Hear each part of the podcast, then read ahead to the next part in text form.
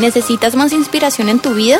Conéctate con nosotros en las redes sociales con el nombre de IC Plenitud en Instagram, Facebook, Twitter y YouTube. Recibe notificaciones en vivo y mensajes de inspiración diarios y mantén informado de las últimas noticias. Síguenos, danos like e inscríbete hoy. Nuestro énfasis fue que Jesús es arte, Dios es arte. Y Dios es muy artístico. ¿Cuántos obedecieron la tarea de la semana pasada o por lo menos se esforzaron por hacerlo? De ir a ver la película de Hitler versus Picasso. A usted no le interesa nada de eso, ¿no? Ni el arte, ni leen. No les gusta nada de eso. Pero yo sí fui, yo sí fui Fuimos con Sofi, con Cristina, con mi esposa, con Raquel. Y miré hacia atrás a ver si veía esa iglesia plenitud allá sentada viendo ese... Y no veía a nadie. Pero los que fuimos, por ejemplo, eh, aprendimos cosas. Pudimos ver algunos cuadros, esos cuadros famosos que están en los grandes museos del mundo, que a lo mejor nunca vamos a ir, Nunca vamos a ir porque no vamos a salir ni a Jamundí, siquiera. Entonces, eh, observar esos cuadros, uno ve el arte, la destreza de estos artistas que hicieron esas cosas, las pinturas, los colores, las sombras, todas estas cosas. Pero un crítico en el arte pues descubre esas cosas de una forma mucho más eh, profunda y le saca el jugo al arte. Hoy quiero hablar y terminar este mes con el tema el arte de Dios. Yo no sé cuántos de ustedes se imaginan cuál es el arte de Dios. Algunos de ustedes saben cuál es la visión, el primer punto de la visión de la iglesia plenitud, de esta iglesia. Ser una iglesia según el diseño de Dios. Es decir, que Dios hizo un diseño perfecto, maravilloso, y según ese diseño queremos ser nosotros. Y el diseño de Dios es que seamos adoradores. Levante la mano aquí los que son adoradores. Ahora, ¿qué se imagina usted que es adoración? ¿Qué piensa que es adoración?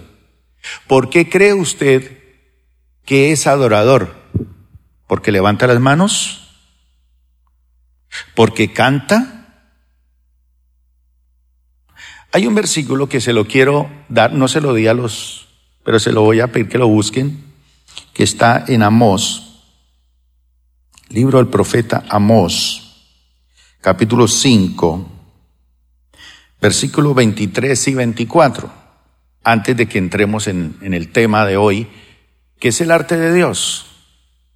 Entonces yo les decía, mientras buscan el versículo, que la visión de plenitud es cuando quisimos fundar la iglesia plenitud, ¿qué queremos ser nosotros? ¿Qué queremos ser? Y es algo que una pareja cuando decide casarse, ¿qué queremos ser los dos? Entonces, como iglesia dijimos, ¿qué queremos ser? Bueno, ser una iglesia según el diseño de quién? ¿Del pastor? ¿De la moda evangélica o cristiana en el momento? ¿O según el diseño de Dios? Te dijimos según el diseño de Dios. Y Dios quiere que seamos adoradores. Y el último punto de la misión de plenitud es, ¿cómo es? Vivir para adorar. Y algunos de nosotros pensamos que la adoración es levantar las manos, es gritar, es cantar, es seguir el ritmo de la música. ¿Sabe que hay muchos cristianos que están paralizados en la adoración por el ritmo de la música? O sea, siguen el ritmo de la música, pero no son adoradores. Están paralizados en eso, por eso su vida no crece, no se desarrolla, no se ve vitalidad, no se ve alegría, no se ve diferencia entre usted y una persona que no conoce al Señor. Porque la adoración es otra cosa. Y si usted piensa que adorar a Dios es cantar, aplaudir, gritar, saltar, que no quiere decir que eso no sea bueno, buenísimo, pero eso no es adoración. Por eso Dios le dijo una vez al pueblo de Israel esto. ¿Qué le dice?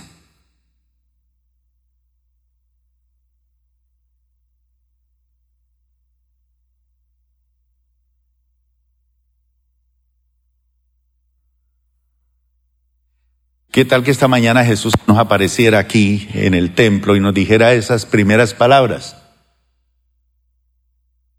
Fuera de aquí. ¿Con qué? Con sus ruidosos himnos de alabanza. Oye, eso es como duro. Menos mal que no lo estoy diciendo yo. Dice, no escucharé la música de sus arpas o de sus labios. En cambio, quiero ver una tremenda qué? Inundación de... Entonces, hay gente que hace ruido, pero lo que el Señor quiere es qué? Quiere ver. O sea que la adoración es más que cantar, hacer palmas, es vida. Es vida. Por eso para nosotros es muy importante dentro de la misión vivir para adorar.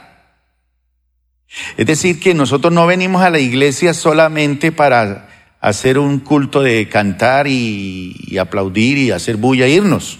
No. Nosotros venimos a celebrar aquí un estilo de vida que hemos destinado a ser. La adoración es un estilo de vida. ¿Eso qué quiere decir? ¿Por qué algunos de ustedes no cantaron hoy con tremenda alegría, gozo? ¿Por qué? ¿Y por qué unos sí lo hicieron? Pero a lo mejor la otra semana los que lo hicieron hoy vienen arrastrando la barbilla con el piso a sentarse a la iglesia. Porque hoy estaban felices y ya la otra semana están achilados, emproblemados. Porque muchas veces confundimos nosotros la adoración con hacer ruido con aspectos emocionales, sonreír, estar alegres. No, es un estilo de vida en todo lo que usted hace. O si no, usted sencillamente es un mero religioso. Y yo creo que eso no lo quiere el Señor. ¿Les gustó ese versículo? Fuera de aquí. No escucharé esa bulla que hacen, si ustedes, en vez de hacer bulla, deciden vivir la vida cristiana, deciden vivir la vida del Señor. Es una relación. Ahora, esta mañana quiero que veamos dos pasajes bien trascendentales de la Escritura donde nos hace referencia a lo que es el arte de Dios. ¿Por qué esto es tan importante? La adoración. Hace mucho yo comprendí algo, que a lo mejor algunos de ustedes no lo han comprendido, pero yo por ejemplo comprendí que hay variedad de expresiones de adoración, ¿sí o no? Hay variedad de expresiones. ¿A quién de ustedes les gusta el rap, por ejemplo? ¿Pero hay alguno que le gusta? ¿El reggaetón? ¿A quién le, gusta la adoración clásica?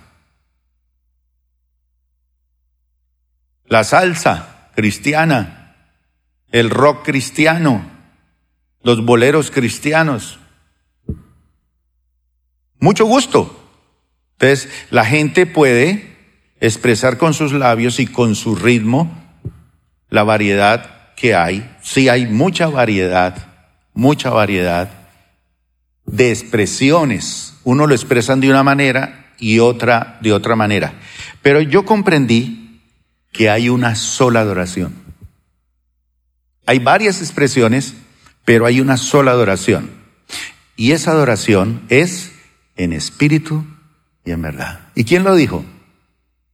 Jesús. Entonces, si lo dijo él, ahora, ¿de dónde nace la verdadera adoración? No nace del que preside aquí. No nace de lo que usted le da por imitar al otro. Ay, ese está moviéndose así. ¿Dónde está Maximiliano? Nunca usted se volvió a mover como se movía cuando llegó a la iglesia plenitud. Qué tipo para alabar a Dios tan rico. Ya es una estatua. Ya se acomodó aquí al... Pero ese hombre lo hacía. Hasta había un hermano que se hacía detrás y le fascinaba verlo a él cantando y alabando a Dios. Se movía su cuerpo todo. Ya se paralizó, ya se le trancó. ¿Quién aquí es artista? Levante la mano. Artista, artista. ¿Listo? ¿Usted sabe que eso es un don? ¿Un talento de Dios? Algún día hablaremos de eso. Pero eso es, eso es una bendición. Ahora, entonces hay variedad de expresiones, pero hay una sola adoración. En espíritu y en verdad. ¿Y dónde nace la verdadera adoración? nace de la revelación. Él nos revela cuál es la verdadera adoración. Entonces, adorar, una cosa es adorar a Dios, es que yo vengo a adorar a Dios. Cuando hablamos de que la adoración es vida, es adoración ante Dios. Entonces, un adorador está ante la presencia de Dios. ¿A dónde huiré de tu espíritu? decía el rey David. Me voy a las montañas, ahí estás tú, me voy al mar, ahí estás tú. Él sabía que estaba ante Dios cuando estaba solo, cuando estaba con las ovejas en el campo, cuando estaba enfrentando al león. ¿Y cómo enfrentaba al león?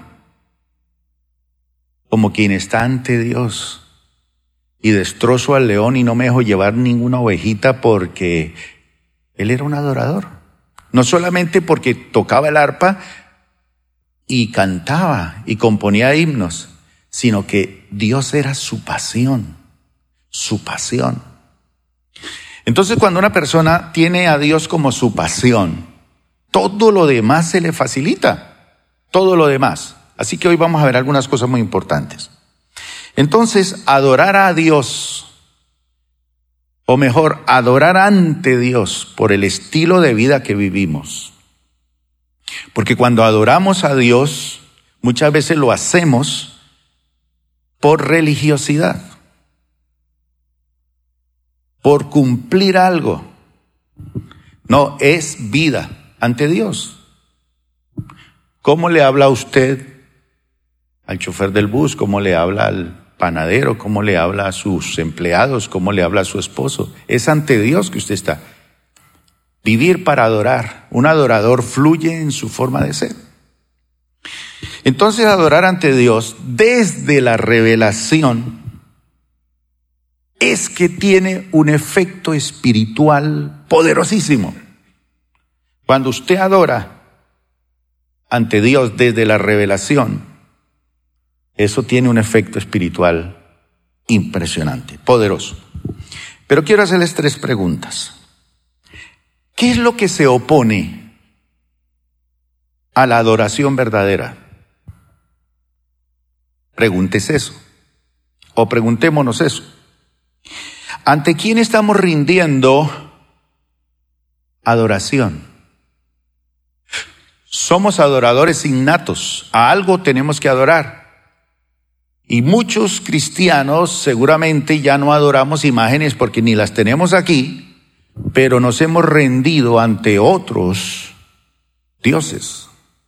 Si usted sigue leyendo la finalización del, del pasaje de Amós, él dice, ¿acaso ustedes me adoraron a mí en el desierto? ¿Acaso ustedes me sirvieron a mí? Y él dice, no, usted durante 40 años le sirvieron a los ídolos. La adoración se convierte en servicio. Cuando usted no adora al Señor o ante el Señor, usted le rinde servicio, su vida se la, se la rinde a los bancos, se la vende al negocio, se la vende a la moda, se la vende a la música, se la vende a no sé qué. Entonces el servicio es parte de, de un efecto de un verdadero adorador. La tercera pregunta es, ¿qué o quién gobierna nuestra adoración? ¿Quién? Y voy a, a, pensar en dos áreas importantes con respecto a esto. La primera es, usted cuando adora a Dios o cuando usted decide ser adorador de Dios, ¿lo hace ante los hombres? ¿Para los hombres? Usted es un adorador innato que tiene que hacerlo para Dios, pero obviamente las personas se deben beneficiar de un adorador. ¿Quién es el primer beneficiario de, de un esposo que es adorador ante Dios? La esposa. Porque un adorador difícilmente es un tipo malgeniado, amargado, desesperado, sin visión, paralizado. No, un adorador de Dios es una persona que vive. Dice la Biblia que de su interior correrán como ríos ¿De qué? De agua viva. Un adorador. Un religioso se preocupa solamente por venir el domingo al culto. O por hacer el devocional porque la mujer no se la monte. O el pastor, o no sé. Pero una persona adoradora de Dios es totalmente diferente. Huele diferente, vive diferente, se comporta diferente. Y no necesita estar reprendiendo y echando fuera los demonios. Los demonios huyen ante la presencia de un adorador. Un adorador disipa las tinieblas, un adorador disipa las enfermedades, un adorador disipa la miseria, la pobreza. Un adorador disipa un hogar estancado. Depende de lo que usted adore, ¿cierto? Hay muchas personas que le tienen miedo a adorar a Dios porque alguien los está viendo. Les da miedo ante las personas demostrar que usted es un adorador, que usted es cristiano, que usted ama a Dios, que su pasión es Dios, que su vocabulario es Dios, que su, forma de ser es es diferente y usted no se avergüenza, pero muchas personas tienen temor ante los hombres. Entonces la adoración no puede estar condicionada por la opinión de las personas. ¿Qué me importa que piense este? ¿Cuál es el deseo de un verdadero adorador? Descubrir, descubrir qué es lo que alegra el corazón del Padre. Yo a veces le digo a mi nieta, le digo, deme un abracito y se pone tan retrechera y no me lo da, porque yo la abrazo muy fuerte, porque yo la molesto o me quedo más tiempo con ella. Entonces ella se siente, ya, mi abuelo siempre me agarra demasiado y usted no respeta mi espacio, usted no sé qué, dice, cuando me hizo un poco de cosas. Pero para mí es delicioso cuando ella me abraza. Eso es delicioso. Me gusta. cuando ella me abraza. Si ella lo supiera, lo que alegra mi corazón, ¿qué haría ella? Me abrazaría más. Muchos de los que estamos aquí no hemos descubierto qué es lo que alegra al Padre. ¿Usted cree que es tocar la guitarra? No. Dar ofrendas. No, aunque es bueno que usted dé ofrendas, porque no aquí nos estancamos. ¿Usted ha descubierto qué es lo que alegra el corazón del Padre en su vida? Para algunos de ustedes, ¿sabe qué es? Barrer o trapear o tender la cama o lavar los platos. Eso alegra el corazón del Padre, porque para usted es duro y difícil, pero usted lo hace en un acto de adoración. Cuando usted no entiende el idioma de las mujeres, hay diccionarios sobre cómo entender a la mujer. Ella le dice, no quiero. ¿Y usted cree que no quiere? Y resulta que sí quiere. Y después usted se come el, pastel. ¿Y usted por qué se lo comió? Pues usted me dijo que no quería. ¿Cómo que no quería? Usted es un infame. Usted no piensa en nadie. Usted se la monta. Y usted dice, pero usted me dijo que no quería, yo me lo comí. Así son las mujeres. Pero cuando usted descubre qué es lo que quiere, qué es lo que alegra al corazón de mi mujer, y usted lo hace, uy hermano, qué bendición. Igualmente es con Dios. Y entonces empiezo a ser conforme al deseo de Dios.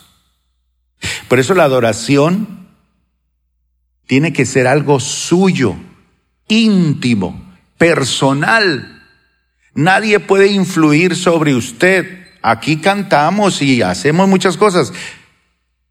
Y le decimos cómo hacer las cosas. Pero quien debe tomar la decisión de ser, no de hacer, de ser un adorador, ¿quién es? Usted mismo, usted mismo. Entonces, nuestro enfoque debe ser complacer a Dios antes que ganar la aprobación de las personas. De hecho, nunca podremos agradar por completo al hombre. Siempre vamos a encontrar en las personas una falta algo que no le satisface. Siempre. Pues su aceptación estará basada o está basada en lo que ve en sus ojos. Uy, a mí no me gusta cuando así esa señora allá adelante y levanta eso así. Mas Dios escudriña lo profundo de su corazón. Entonces cuando usted ve una persona como borracha en la presencia del Señor y usted la mira y la critica, ella descubrió que al Padre le encanta eso, porque ella antes era una estatua viviente convertida en sal, una esposa amargada, un hombre desesperado, solitario, dependiendo de tener amigos para ser feliz. Entonces, esa persona que encontró eso, Dios se complace. En 2 de Samuel capítulo 6, vamos a leerlo, se narra la entrada del rey David un día que decide entrar a Jerusalén y decide entrar de una forma diferente. Dice que él danzó con todas sus fuerzas. Mire, ¿qué es danzar con todas sus fuerzas? Si yo subo una mujer aquí con faldas y le digo dance con todas sus fuerzas, ¿qué se le ve? todo. Pues eso le pasó a David. Danzó con todas sus fuerzas, que todos quedaban, y está loco. Y otros decían, ah, ese es mi rey, ese es mi rey, ese es mi rey. No le importa para quién lo está haciendo, no le importa la aprobación de nadie. Ese tipo es maravilloso. Y dice aquí que David danzó con todas sus fuerzas Y hubo una persona que lo menospreció en su corazón. Porque uno puede menospreciar físicamente y demostrarlo. Ella lo menospreció en su corazón, allá adentro. ¿Alguien de ustedes ha sido menospreciado por alguien? ¿Alguien se ha dado cuenta que alguien lo menosprecia de corazón? ¿Sí? Hay gente que lo demuestra físicamente y otros que no. Pero uno sabe cuando una persona no lo quiere a uno, ni quiere su presencia. Listo. Pero aún así, este hombre, su acción hace que toda la casa de Israel, todos los israelitas junto con él, adoren a Dios y todo Israel y David pudo comprender la revelación de Dios sobre la adoración, menos ¿quién? La esposa de David. Entonces, la adoración fluye poder, fluye liberación. Y esa liberación y ese poder empieza a producir unos movimientos violentos en el rey. Su esposa lo menosprecia, pero aún así David dice, mi determinación es danzar ante Dios, quien me escogió. Es para Él, es por Él, es ante Él que lo voy a hacer. A mí no me importa que mi mujer me diga esto o aquello. ¿Leemos? ¿Leemos? ¿Estamos listos? Mire lo que dice. Entonces cuando el arca del Señor entraba en la ciudad de David, Mical, la hija de Saúl, la princesa, se asomó por la ventana y cuando vio que el rey David saltaba y danzaba ante quién? ¿Ante ella? ¿Ante quién danzaba él? Ante el Señor dice que se llenó de desprecio. Desprecio. ¿Hacia quién? ¿Hacia David? Qué cosas esas esposas, ¿no? Así que trasladaron el arca y la colocaron en su lugar dentro de la carpa especial que David le había preparado. David sacrificó al Señor ofrendas quemadas y ofrendas de paz y cuando terminó de ofrecer los sacrificios, David bendijo al pueblo en el nombre del Señor de los ejércitos celestiales. Después de adorarlo, repartió a todos los israelitas que estaban allí reunidos, tanto hombres como mujeres, una hogaza de pan, un pastel de dátiles y un pastel de pasas de uva. ¿Cuántos comieron, desayunaron hoy en la cafetería? Edras, ¿qué fue lo que hizo usted hoy trajo a la cafetería? ¿Cómo llaman esos, esas hamburguesitas? ¿Cómo llaman? Muffins. ¿Quién comió eso? ¿Rico? Bueno, mire aquí, como David, un adorador hace comida, hace todo bien, se deleita. Y ve la hermana ya, Ruth, comiendo con las manos todas engarazadas, cochinas. Y él está feliz, se está comiendo lo que yo di para el Señor. Y después se limpia toda grasa. Pero no importa. David hizo eso, vean. Les dio pan, Luego todos regresaron a su casa y cuando David regresó a su casa a echarse a dormir, ¿a qué regresó a su casa? Él ya había bendecido al pueblo, él ya había bendecido a toda la gente, los sacerdotes. Ahora faltaba bendecir a alguien, ¿a quién? A su familia. Regresó a su hogar para bendecir a su propia familia. Mi, Mical, la hija de Saúl salió a su encuentro y le dijo, ¿cómo? Toda indignada. Levanten la mano las mujeres que alguna vez han estado indignadas por algo. Ustedes saben cómo es eso, ¿verdad? Y los hombres sabemos cómo es. Toda indignada. ¿Eh? Qué distinguido se veía hoy el rey de Israel exhibiéndose descaradamente delante de las sirvientas, tal como lo haría cualquier persona vulgar. Él creyó que él se estaba exhibiendo ante las sirvientas. Oiga, ¿qué enfoque tenía esa esposa de, David? ¿Ah? ¿Ante quién danzaba él? Pero ella creía que ella danzaba ante las sirvientas. David le replicó a Mical, mi amor, mi ternura, mi cielo. Estaba danzando delante del Señor. ¿Por qué? Quien me eligió por encima de tu padre. Ahí se la montó también, para que lleve. Y me eligió por encima de tu padre y de tu familia.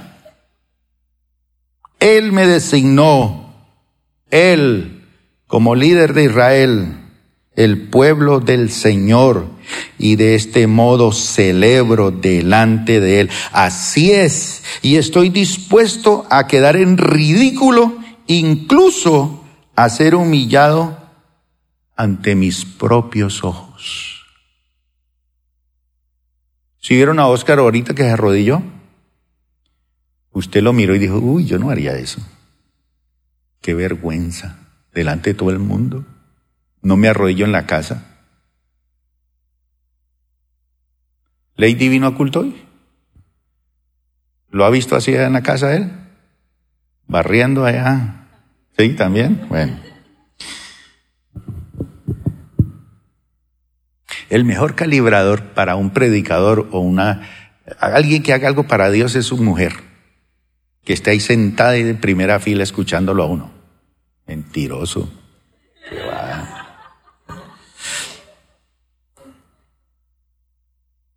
Dice, así es.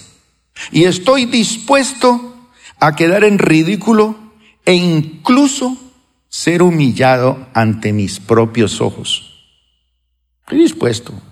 No me gusta hacer esto, pero es que es ante el Señor. Es ante el Señor. Pero esas sirvientas que mencionaste, de seguro seguirán pensando que soy distinguido. Esas sirvientas seguirán pensando que soy distinguido, aunque usted me dice que no. Y, termina. Y Mical, la princesa, la hija de Saúl, la mujer hermosa, la mujer que menospreció al adorador, la mujer que no entendió. Mire, Dios le estaba revelando cómo es el asunto, pero ella lo menosprecia, lo rechaza. Dice, nunca. Eso es un absoluto. Nunca, nunca tuvo hijos en toda su vida. ¿Por qué? Porque la persona que no entiende se vuelve estéril en su vida. El que no es adorador, lo que está llamando la esterilidad, la pobreza, la escasez, el bloqueo, el aburrimiento. Si usted no se vuelve un adorador, hermano, los invito a que vayan al Cauca y tírese al río. Porque de resto va a vivir una vida cristiana sin sentido. Pero cuando usted está apasionado por el Señor, entonces, ¿lo va a hacer para los hombres o lo va a hacer para el Señor? Eso es una cosa diferente. La segunda cosa es el temor, no solamente a la gente, sino el temor al sistema religioso.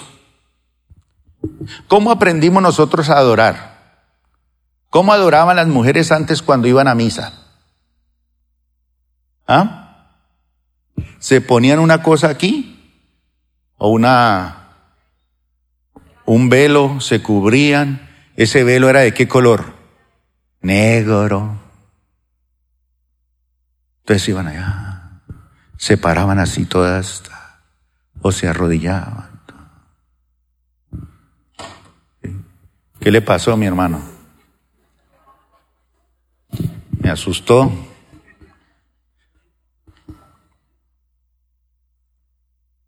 Otro de los grandes enemigos, uno es los hombres, las personas, cuando uno piensa que uno tiene que agradar a la gente, y el otro es el temor al sistema religioso.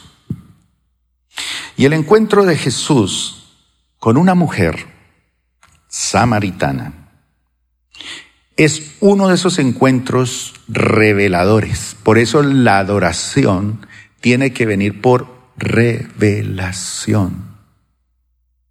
Y este es un hecho muy revelador. Esta es una mujer que aparte de haber tenido seis maridos, seis maridos, porque ya tener uno, y si ya lo dejó, se va a meter en otro bochinche de esos. Pero este insistía. Un segundo hogar, un tercero, un cuarto, un quinto. Y Jesús le dice, ve trae tu marido, no tengo. Dice, sí, porque es esto, no es tu marido. Seis, seis, seis búsquedas. Entonces cualquiera de ustedes puede decir, hombre, pero esa mujer sí, muy alborotadita. Uy. No. No. Pero ¿por qué una persona sigue en esa búsqueda? Porque tiene hambre. Porque quiere amor, porque quiere llenar los vacíos de su corazón, porque hay algo que no le satisface y saltó de este a este a este y ninguno y vio ese señor ahí bonito, ahí pidiéndole agua, y dijo, este es un papayazo, no tengo marido. Este es el tipo que me va a cambiar la vida. Pero ¿por qué ella? ¿Por qué ella vivía esa experiencia? Ahora cualquiera criticarla por seis maridos que ha tenido. Pero sabe, una cosa que yo entiendo y es muy reveladora aquí, es que esta mujer, esta mujer está llena no solamente de seis maridos, y está buscando el séptimo. Afortunadamente, Cristo Jesús llegó a ser él el esposo perfecto de ella, el séptimo, el pleno, el que llena todos los vacíos. Entonces, esta mujer, aparte de todo esto, era una mujer que estaba llena de conceptos religiosos. Y si usted lee todo el capítulo 4, encuentra en esta mujer una religiosidad impresionante. ¿Y qué descubrí yo cuando estaba leyendo este pasaje? Que muchos cristianos somos como la mujer samaritana. ¿Cómo? Sedientos, hambrientos, buscando. Hemos tenido seis maridos y nada. Algunos creen que es buscando iglesia. Entonces dicen, voy a plenitud. Plenitud en mi iglesia número 25. Gloria a Dios. Porque a mí me han dicho que en Cali la única iglesia perfecta es plenitud. Entonces, si esta es perfecta, no se meta aquí porque usted se tira a esta iglesia. Porque el problema no es iglesia. Ese no es el problema. El problema es que usted es una persona religiosa, tiene unos conceptos religiosos tremendos. Por ejemplo, para ella era muy importante cómo hacerlo y desde dónde hacerlo.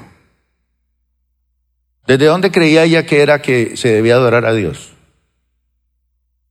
Desde el monte de Samaria, el monte Gerizim. Es solamente en plenitud. Otro decía, no es en el Nazareno. Otro, no, es que es en paz a las naciones. Algunos de ustedes conocen todas las iglesias ya. Estamos esperando a ver cuánto aguanta aquí. Así que aquí tenemos presbiterianos, bautistas, de todo. Pero bendito sea el Señor. Y al cabo, cuando hay esas circulaciones así, uno como pastor se siente contento y cree que la iglesia está creciendo. No. Pero ¿qué vino Jesús a darle a esta mujer? Vino Jesús a revelarle darle revelación, eso es bien importante. ¿Revelarle qué? ¿El cómo? ¿El dónde? ¿El lugar?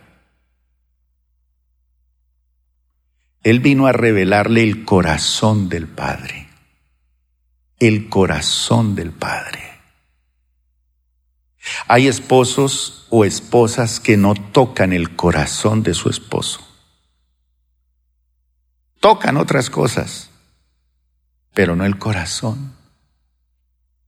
Entonces dice, no, mi marido me lo gano es teniendo hijos. No haciéndole la carne asada como a él le gusta. Así no es.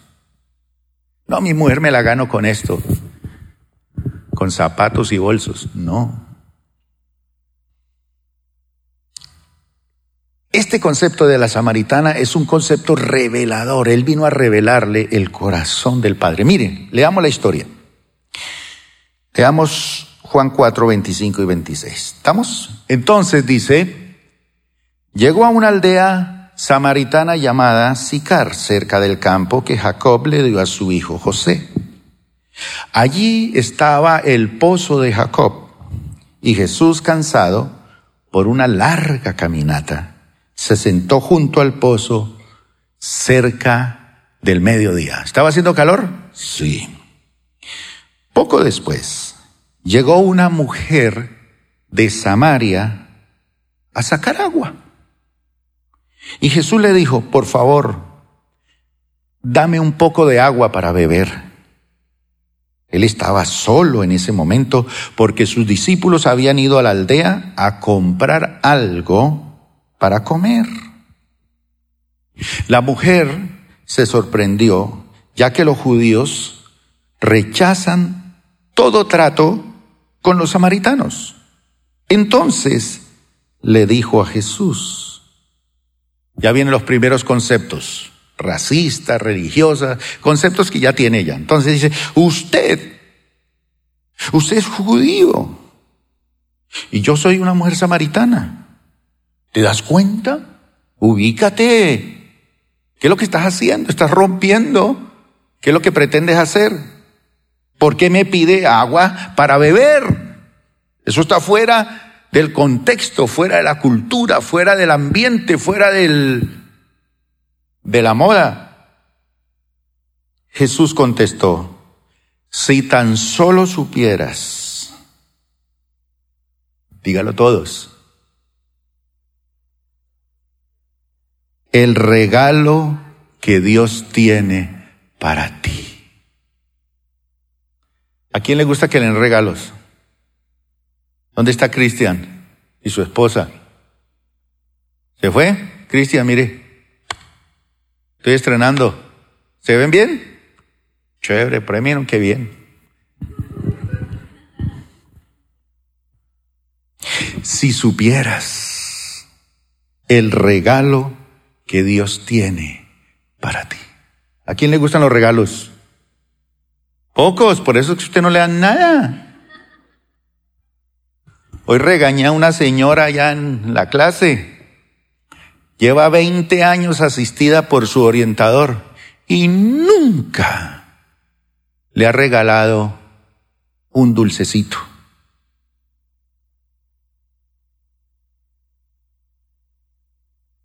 Y le dije, señora, pero si usted es una mujer generosa, no sé por qué, no sé por qué. Y usted no está caña. Yo creo que ahorita fue y le compró una bolsa de dulce y se la regaló. ¿A cuánto les gustan los regalos? Pero ¿quién quiere un regalo de Dios? Su arte Porque eso es lo que el regalo de Dios es tan especial que le va a cambiar la vida totalmente a usted, como mujer, como hombre. Ese es el regalo de Dios para ti. ¿Y con quién estás hablando? Tú me pedirías a mí y yo te daría agua viva que nunca se acaba. Pero Señor, usted no tiene ni soga ni balde. Póngale, pues. Bloqueadita, el religioso siempre está bloqueado, estancado. El religioso siempre, siempre está bloqueado a la revelación. ¿No entiende? Tú no tienes ni soga ni balde, le dijo ella, y este pozo es muy profundo. También ella sabía que era profundo porque todos los días venía, ya estaba acostumbrada a eso. ¿De dónde va a sacar esa agua viva? ¿De dónde? Yo sé que muchos de nosotros tenemos esas dudas. ¿De dónde, Señor? ¿De dónde podrá sacar? ¿De dónde me podrá dar esto? Además, lo mira de arriba abajo. ¿Se cree usted superior a nuestro antepasado Jacob? Nuestro padre. Él fue el que nos dio este pozo. Usted se cree más que él. Jacob estaba muerto, huesos, un religioso vive de reliquias, de huesos, de, de santos, de monumentos. ¿Cómo puede usted ofrecer mejor agua que la que disfrutaron él, sus hijos y sus animales? Jesús contestó, cualquiera que beba de esta agua pronto volverá a tener sed. Pronto. El religioso siempre tiene que volver. Tiene que ir y volver. El religioso tiene que ir y volver y hacer y hacer y hacer y hacer. Pero todos los que beban el agua que yo doy, ¿qué? No tendrán sed jamás es un estilo de vida permanente. En el cielo, puede que usted no necesite el agua para vivir. El agua es muy importante aquí para nosotros, pero para Él no. Pero el Señor dice que el agua que Él da calma la sed para siempre. Entonces lo convierte en un estilo de vida. Esa agua se convierte en un manantial que brota con qué? Con frescura. ¿Dónde? ¿Por allá? No, dentro de ellos y les da una vida eterna. Por favor, Señor, le dijo la mujer. Ya, ya le entiendo. Dame esa agua. Las mujeres son muy espectaculares. ¿eh? Al grano, dame esa agua. Así nunca más volveré a tener sed y no tendré que venir aquí a sacar agua. Jesús le dijo, ve y trae a tu esposo. No tengo esposo, respondió la mujer. Es cierto, dijo Jesús. No tienes esposo porque has tenido cinco esposos y ni siquiera estás casada con el hombre con el que ahora vives. Ciertamente dijiste la verdad, Señor, dijo la mujer. Seguro que usted es profeta. Así que dígame, ¿por qué ustedes, también era francota, ¿no? ¿Por qué ustedes los judíos insisten que es en Jerusalén Allá es el único lugar donde se debe adorar. Mientras que nosotros, los samaritanos, afirmamos que es donde? aquí, en el monte Gerizim. Ella cada rato iba a ese monte, pero tenía sed, pero tenía problemas, pero tenía muchos vacíos. ¿Dónde adoraron nuestros antepasados? Jesús le contestó, créeme querida mujer, que se acerca el tiempo en que no tendrá importancia si se adora al Padre en este monte o en Jerusalén. Ustedes los samaritanos saben muy poco acerca de aquel a quien adoran. Mientras que nosotros los judíos sabemos bien a quién adoramos, porque la salvación viene por medio de los judíos. Pero se acerca el tiempo y de hecho ya ha llegado cuando los verdaderos adoradores adorarán al Padre en espíritu y en verdad. Eso es que revelación. Y ojo, el Padre busca personas que lo adoren de esta manera. ¿Qué está diciendo allí? Que Dios simplemente busca ¿qué? Una relación íntima, relación íntima. Eso es en espíritu y honesta y obediencia ante Él. Espíritu y verdad. Eso es lo que Dios busca. Pues Dios es espíritu. Por eso todos los que lo adoran deben hacerlo en espíritu y en verdad. Y la mujer dijo, mire que ella sabía cosas. Ella sabía cosas. Más que tener seis maridos. Sabía más cosas sé que el Mesías, ¿qué? Está por venir. Ella sabía eso, ya conocía esa promesa, la estaba esperando.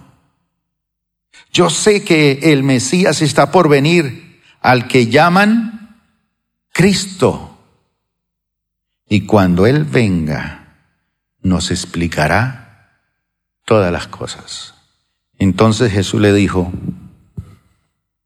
yo soy el Mesías.